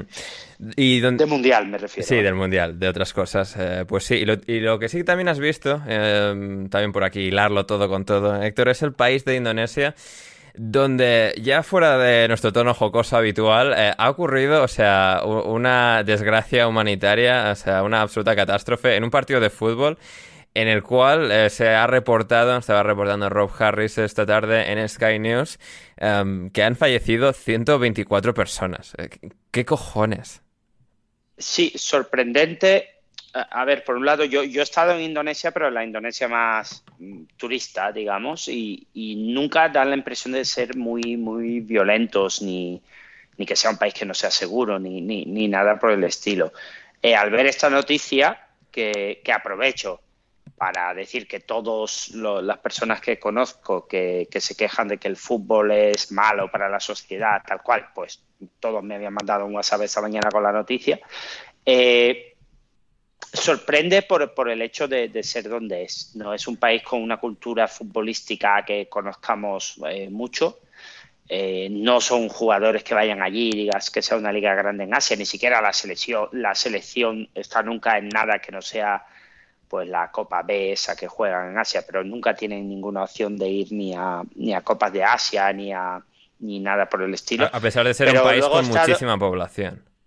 Muchísima gente, muchísima gente. Yo me he puesto en contacto con, una persona que conozco que vive, que vive en la capital y sí me contaba que son muy pasionales. Eh, que, el tráfico es una locura, que, que se ve en el día a día que, son bastante pasionales mm, y que eso puede ser que, y que sí, me contaba que a veces eh, salen noticias de, problemas, de peleas entre aficionados. Claro, aquí no llega la cuestión, entonces sorprende mucho lo que ha pasado y también la, la, falta de diligencia de, la policía, pues habrá acabado de echar gasolina a un fuego que, que no sorprende cuando lees que, de todo lo que había en el estadio eran todos hinchas del equipo local porque querían evitar problemas con los, con los hinchas del, equipo visitante. Así que, por una cosa, la verdad es que eh, bastante triste, pero, pero bueno, pero pues, también será un poco parte de las autoridades locales pues poner un poco de orden y evitar que estas cosas pasen porque bueno, un campo de fútbol no es un sitio al que, al que uno tenga que ir con, con miedo o que no pueda llevar a niños o que no pueda ir a disfrutar de un partido eh, simplemente porque haya X energúmenos que, que, vayan allí a hacer otras cosas. Mm, absolutamente trágico, eh, terrorífica, terrorífico suceso en este partido que eh, se jugaba entre la Arema equipo local, y el Persebaya Surabaya, em, dos equipos de la Liga Indonesia. Y ha dicho antes 124, eh, la cifra asciende a 125 de los últimos em, reportes. Y sí, pues eh, según básicamente se relataba de cómo es que ha llegado esto a escalar a semejante em, tragedia cientos de, bueno, miles de aficionados del Arema, del club local, habían invadido eh, el campo y habían tirado botellas y, misiles, objetos misiles a, los jugadores. o sea, aquí dice, o sea, vials and missiles, que es como, ¿cómo? Yo ah, imagino, imagino que será tipo, pues, un domingo que cualquiera en Marsella con los fuegos artificiales. Sí, entiendo, entiendo que habrá sido en plan, sí, eh, bengalas o cosas así. Claro, tirándose los jugadores y, a, los, jugadores rivales y a los bueno, oficiales del campo y tal, que han entrado la policía, ha intentado poner orden, pero o sea, pues, la han cagado de, manera absolutamente criminal, usando gases lacrimógenos, lo cual está absolutamente prohibido por la FIFA, al final cuerpo regulador del fútbol mundial. Y eso luego se han cerrado las salidas y ha habido pues esto, avalanchas de, de personas y como, bueno, de manera no igual, pero relativamente parecida a lo que sucedió en Hillsborough. Y así es como un partido de lo más normal en, Indonesia se ha desatado y ha estallado pues una de las mayores tragedias de la historia del fútbol. Así que desde aquí nuestras condolencias para bueno, pues todas las víctimas de, este, de este horrorífico em, suceso en el fútbol de Indonesia. Y después de este momento, de esta noticia algo más triste, vamos ya con las preguntas de nuestra querida audiencia antes de marcharnos por hoy. Em, empezando, empezando por Drupi, Drupi. Em, Héctor, aquí, o sea, esto la gente tiene interés. Eh, si Neymar fuera italiano, ¿por quién, por quién habría votado? Pues es muy buena pregunta. yo supongo que, hubiera tirado por, la misma dirección. Aunque, aunque tengo que deciros algo, yo dudo muchísimo que Neymar haya votado. Eh, es perfectamente factible que, no, que, no lo, haya hecho, sí, sí. Lo digo en serio. yo no he votado, yo no he votado y aprovecho para decir que no votar me ha costado dos euros, que pagaré en el futuro eh, porque en Brasil votar es obligatorio. sí. No, no, no es un derecho, no, no, es obligatorio. Y si no votas, pues tu correspondiente multa en reales, que hoy en día, pues tal y como lleva el real muchos años, pues son alrededor de dos euros, que eh, os puede parecer mucho, pero bueno, es el doble de lo que os costaría estar en Discord, eso también quiero aprovechar. Ahí estamos, ahí estamos, un euro, un dólar. Y podéis entrar al Discord, patreon.com barra alineación indebida y ahí podéis acceder a nuestro precioso y fantasioso server de Discord. Em, además, eh, claro, Héctor, más allá, bueno, nos preguntaba también Yago Ramos eh, eh, a qué se debe, Héctor, el apoyo de Neymar y otros jugadores afroamericanos a Bolsonaro. Ahora llegaremos a eso, pero el, vídeo de Neymar en apoyo a Bolsonaro, más allá de que sea Bolsonaro, sea quien sea, la absoluta vergüenza ajena del vídeo, ese nivel de cringe sea, e, es como, Dios, no, basta, no hagas eso. Eh, es, es, absurdo. Eh, se, comenta que hay, eh, y lo comenté el otro día unos cuantos, se comenta que hay un pacto de la selección para, para evitar temas políticos, ¿vale? Porque Brasil ahora mismo, y lleva mucho tiempo, está completamente dividido. De hecho, las encuestas dicen que lo normal es que haya una segunda vuelta, porque en Brasil hay dos vueltas si, si no gana un candidato por una eh, mayoría. Como la final de la Libertadores hasta hace poco. Claro, pero sin perros ni cosas saltando al campo. bueno, bueno, habría que verla. supuestamente. Eh, Brasil está completamente dividido y como pasa prácticamente en todo el mundo hoy en día, eh, los nervios están muy encrispados en, en todas las partes. Eh, por eso Tite había pedido pues que no hubieran manifestaciones. Sale esto en prensa a los dos días. El tonto de Neymar. A salir todos liderados por Neymar con, con, sus, ah, con sus vídeos y, afinidades políticas. Eh, cada uno puede pensar lo que quiera y puede votar lo que quiera, pero eres Neymar. O sea, eres, eres tonto. ¿Por qué haces eso? No tienes ninguna necesidad de hacer eso.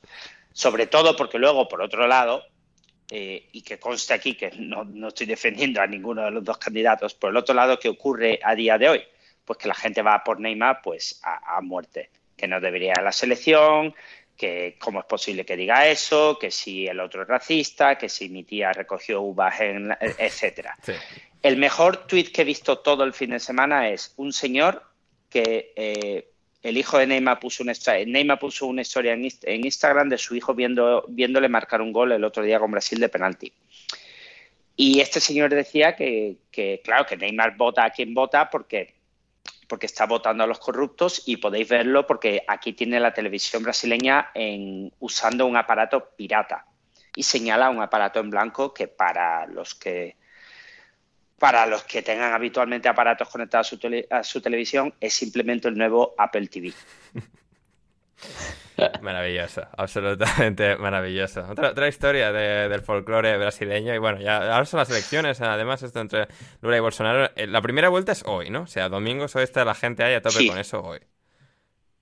Sí, sí, sí, están votando. Hoy, hoy es el, primer, el primer turno de, votaciones. pues informaremos de, los desarrollos. Um, Patri, después de tantas decepciones, ¿estás asustada por lo que puede venir con el Arsenal? Pregunta Diego Ramos. Totalmente. Eh, de hecho, muchas veces que eh, estoy hablando con la gente y te dice lo típico de, ¡buah, estarás encantada con el Arsenal! Y es como, sí, pero es como que, mm, sí, pero no. Vas como con el. Son muchos años de, trauma como para confiar de repente. Exacto, y siempre tienes el miedo de decir, porque, a ver, quizás no a este nivel, pero ha habido temporadas en las que el Arsenal ha empezado muy bien y ha llegado eh, la cuesta de diciembre-enero y ha llegado el bajón. Entonces, con... Mm, no me Perdona, Patri, pero con Wenger eh, el Arsenal solía empezar muy bien. Bueno, al final se metía en Champions, vaya, pero... pero sí, tuvo sus años. En 2016 fueron subcampeones. Um, sí, sí, cuando quedan segundos, creo, en, en 2008 detrás del United el año que empiezan de locos con Eduardo da Silva y Adebayor y Fábregas y Gleb. Eh, sí, y luego al final se, se diluyeron. Patre, no sé, que pasará lo mismo este año, ganarán. Por eso. No lo sé. Bueno, ganarán. No, sí, no, City con el City así como está. No, es imposible. Igual primero es de la liga de los mm, mortales. Pues bueno, veremos. Veremos, veremos. Rodri, ¿algún jugador para reforzar al Celta proveniente de la Premier League? te preguntan. A Brian Hill, ¿no? Brian Hill, por ejemplo, ya que no cuenta en el Tottenham, pues que se vaya al quinto Beatle a, Vigo, ¿no? A Balaídos. Emerson. Emerson. puede una cesión de tres partidos. Es verdad, ahora que no tiene nada que hacer, eh, puede ir a jugar ahí con el Celta y a comer gelatinas eh, de marca Royal, como, le gustaban a su tía. Em, para mi pregunta, Yago, también, ¿cómo puede ser, Ander, que en la MLS aún haya césped artificial? Bueno, a ver, por varios, por varios temas. A ver, uno es que también los céspedes artificiales están son mucho mejores de lo que eran en la época. Es decir, eh, ya han llegado a un nivel tecnológico que no son tan eh, dispares a césped natural. Pero en la MLS sucede, tendría que mirar estadio por estadio. Creo que hay algunas excepciones. Pero los que tienen césped artificial en su mayoría son porque em, comparten el estadio con el equipo de fútbol americano. Sé que es el caso de los Seattle Sounders, que comparten estadio con los Seattle Seahawks, y también el caso de New England Revolution, que comparte con los New England Patriots. También sé que Portland Timbers tiene por su parte estadio exclusivo de fútbol, pero al estar en una zona del país donde llueve tanto y hace tanto frío como es Oregón, pues les sale más a cuenta tener estadio con césped sintético. Em, esos son eh, dos, ejemplos y luego, por ejemplo, también otro ejemplo sería em, estadios donde em, eso es techado, es decir, Atlanta, también ahí comparten con los con Atlanta Falcons de la NFL o Vancouver Whitecaps, que también juegan en un estadio con con techo y también Montreal Impact cuando hace frío también juega en un estadio está techado. Así que esos son los ejemplos, las excepciones más claras y por qué. Em, tenemos más preguntas de nuestra querida audiencia. Em, para, para Patrick, ¿de qué te vas a disfrazar en Halloween? Eh, pues no lo tengo claro, es que creo que aquí Claro, es lo que tiene pasarse de Londres a una, a una ciudad pequeña. es verdad, padre, que no lo hemos comentado en el, programa, es la última vez que estuviste, has dejado Highbury, que vivías dentro del antiguo Highbury, y ahora estás en Biggleswade. Sí, he dejado Londres y me he ido a la tranquila vida en, en Bedfordshire. Bien, bien. Al, lado de, donde se cuece cada semana la cosa, con, con el Biggleswade, que no vamos a comentar sus resultados este fin de semana, porque no viene a cuento. No, no, pero bueno, parte media de la tabla, así que tampoco, eh, bueno, veremos, pero por lo menos está un poco más tranquila la cosa que el año pasado. El caso es que eso, que no sé si aquí se celebrará, si harán truco o trato o qué, pero bueno, por si acaso voy a tener algo de, pues yo que sé, aunque sea una capa o alguna chorrada para estar preparada. Maravilloso, maravilloso. Eh, em, en cuanto a predicción, eh, Héctor, José, Miguel, ¿quieres saber quién va a ganar las elecciones de Brasil? Si tuvieses que apostar eh, tu dinero en B365. Neymar la va a Supongo, supongo que la ganará Lula, pero luego no descarto que, vayan a todos los tribunales posibles para, impugnar. Claro. Sí, sí, sí. Bien, bien.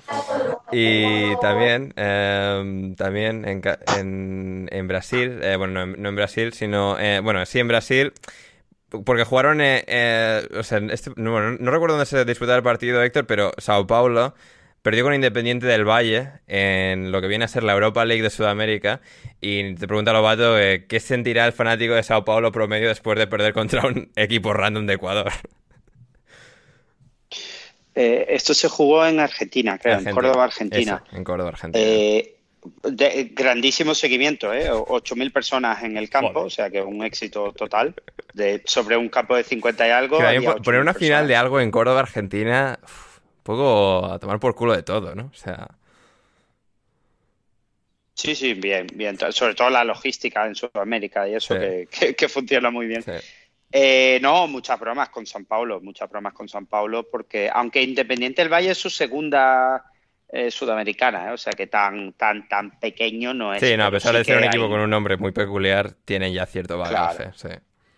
Hay mucha broma. El, si queréis, yo lo único que comento de ese partido, el que pueda, que busque en Twitter eh, Jonathan Caleri e intente ver una jugada que, dejó para la posteridad, como gran delantero de raza que es eh, os recomiendo que lo busquéis, que os va, a alegrar el, final del domingo o el inicio de la semana. Hmm. Maravilloso. Héctor, eh, Juan Di Mata quiere saber si Edu, Asunsao u Oliveira. Yo prefiero a la bala Odoncor y a Sergio García. Nos, decía Juan Di. ha venido con una buena pregunta en un mal día, mi amigo Juan Di. Al que primero solo le puedo decir, Julen, quédate. y de todos, de todos esos, pues yo creo que me quedaría con Marcos Asunsao.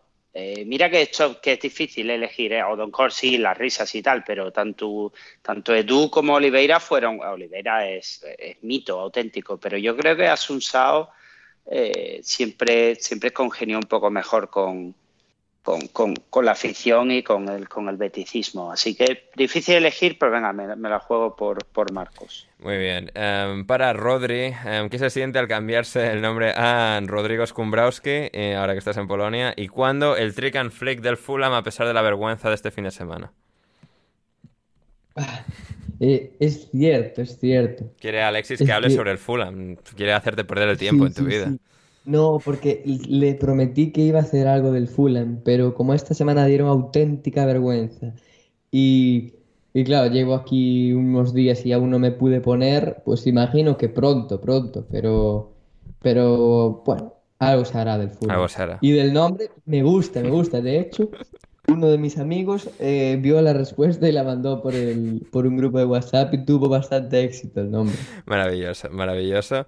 Em, y también nos preguntaba, bueno, Alexis, para mí, Ander, ¿crees que por el trabajo que tiene cada uno deberías ganar más dinero que Mariano Díaz? Por supuesto, por supuesto, pero para eso, gente, antes os tenéis que suscribir a patreon.com barra alineación indebida para que podamos ganar más y más dinero con este proyecto de, podcast.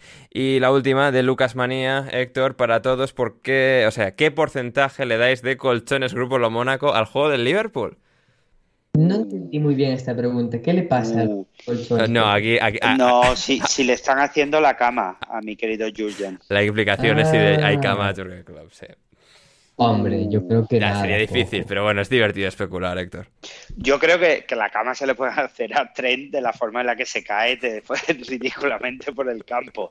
Estaría muy bien que le pusieran una cama o algo y también me, me, me pareció muy divertido porque, porque Klopp salió esta semana a defenderle de forma, te diría que bastante acertada, ¿eh? pero luego el pobre chico le dejó bastante en ridículo en el partido contra el Brighton. Mm, Efectivamente, efectivamente. Habrá que ver qué tal se da en las próximas jornadas y también jornadas de Champions, porque es entonces cuando volveremos el próximo jueves para analizar la jornada Champions, los equipos ingleses, los españoles y todo lo más destacado de un nuevo, de una nueva entresemana con, con la Champions League, con la Copa de Europa, mientras siga habiendo y Florentino no pueda tener éxito en sus eh, nuevos intentos de Superliga Europea. También tendremos que hacer un programa dedicado a eso, porque Florentino pues le gusta hablar y ha hablado también recientemente al respecto de sus objetivos vitales, así que habrá que llegar a ello. Pero mientras tanto, esto ha sido todo por hoy y volveremos, como digo, el próximo jueves en patreon.com barra alineación indebida, donde podéis acceder desde tan solo 5 euros o 5 dólares al mes a todo el divertido contenido que hacemos en alineación. Eh, mientras tanto, seguidnos a todos en redes sociales, a Rodri en arroba Rodrigo Cumbraos, a Héctor en arroba Crioc, a Patri en arroba Patricón Muniz, a Manu Sánchez, que también ha estado hoy con nosotros, aunque ya ha sido en forma de audio, en arroba Manu Sánchez Gom, y a mí, como siempre, en arroba Anders Hoffman. Y también eh, os suscribáis al Patreon o no, podéis suscribiros también de manera gratuita en nuestras plataformas de reproducción de podcast favoritas, en Spotify, en Google Podcast, en Apple Podcast, donde sea que nos hayáis escuchado, le dais a suscribir y así no os perderéis ninguno de estos de análisis de la Premier League cada lunes por la mañana. Y con esto, ya sí, llegamos al final. Muchas gracias, Rodri, por estar ahí con nosotros. Gracias a vosotros por invitarme. A ti, concretamente. Un placer, como siempre, Rodri. Gracias, Patri. Nada, gracias a todos los que hayan llegado hasta aquí, que le deis like, suscribiros y dejarnos comentarios y, y nada, nos escuchamos pronto. Nos escuchamos pronto. Y finalmente, eh, Héctor, gracias. Nada, gracias a ti, Ander, eh, gracias a todos los que llegan hasta aquí y los que no estéis en Discord, que sepáis que os habéis perdido un vídeo de un gran gol de Jaime Suárez a lo... a- él dice que a los Haaland, pero yo diría que más a los Sterling. Así que si aún estáis a tiempo, creo, ¿no, Ander? Si entran todavía les da para verlo o Sí, sí, que sí, sí. No, no, ese, ese ya está ahora para siempre. eh. Creo que no caduca el vídeo. Sí, que, pues sí. daros prisa porque os lo recomiendo como uno de los mejores momentos del fin de semana. Así es, así es, maravilloso. Yo soy Ander Iturralde, muchísimas gracias por estar al otro lado. Volvemos, como digo, el próximo jueves y después el próximo lunes para repasar la Champions primero y después la Premier League, porque esto no para, esto no para ya de aquí al Mundial. Todo de seguido, jornada tras jornada, podcast tras podcast. Aquí estaremos en alineación indebida y hasta que nos volvamos a reencontrar. Saldo bien.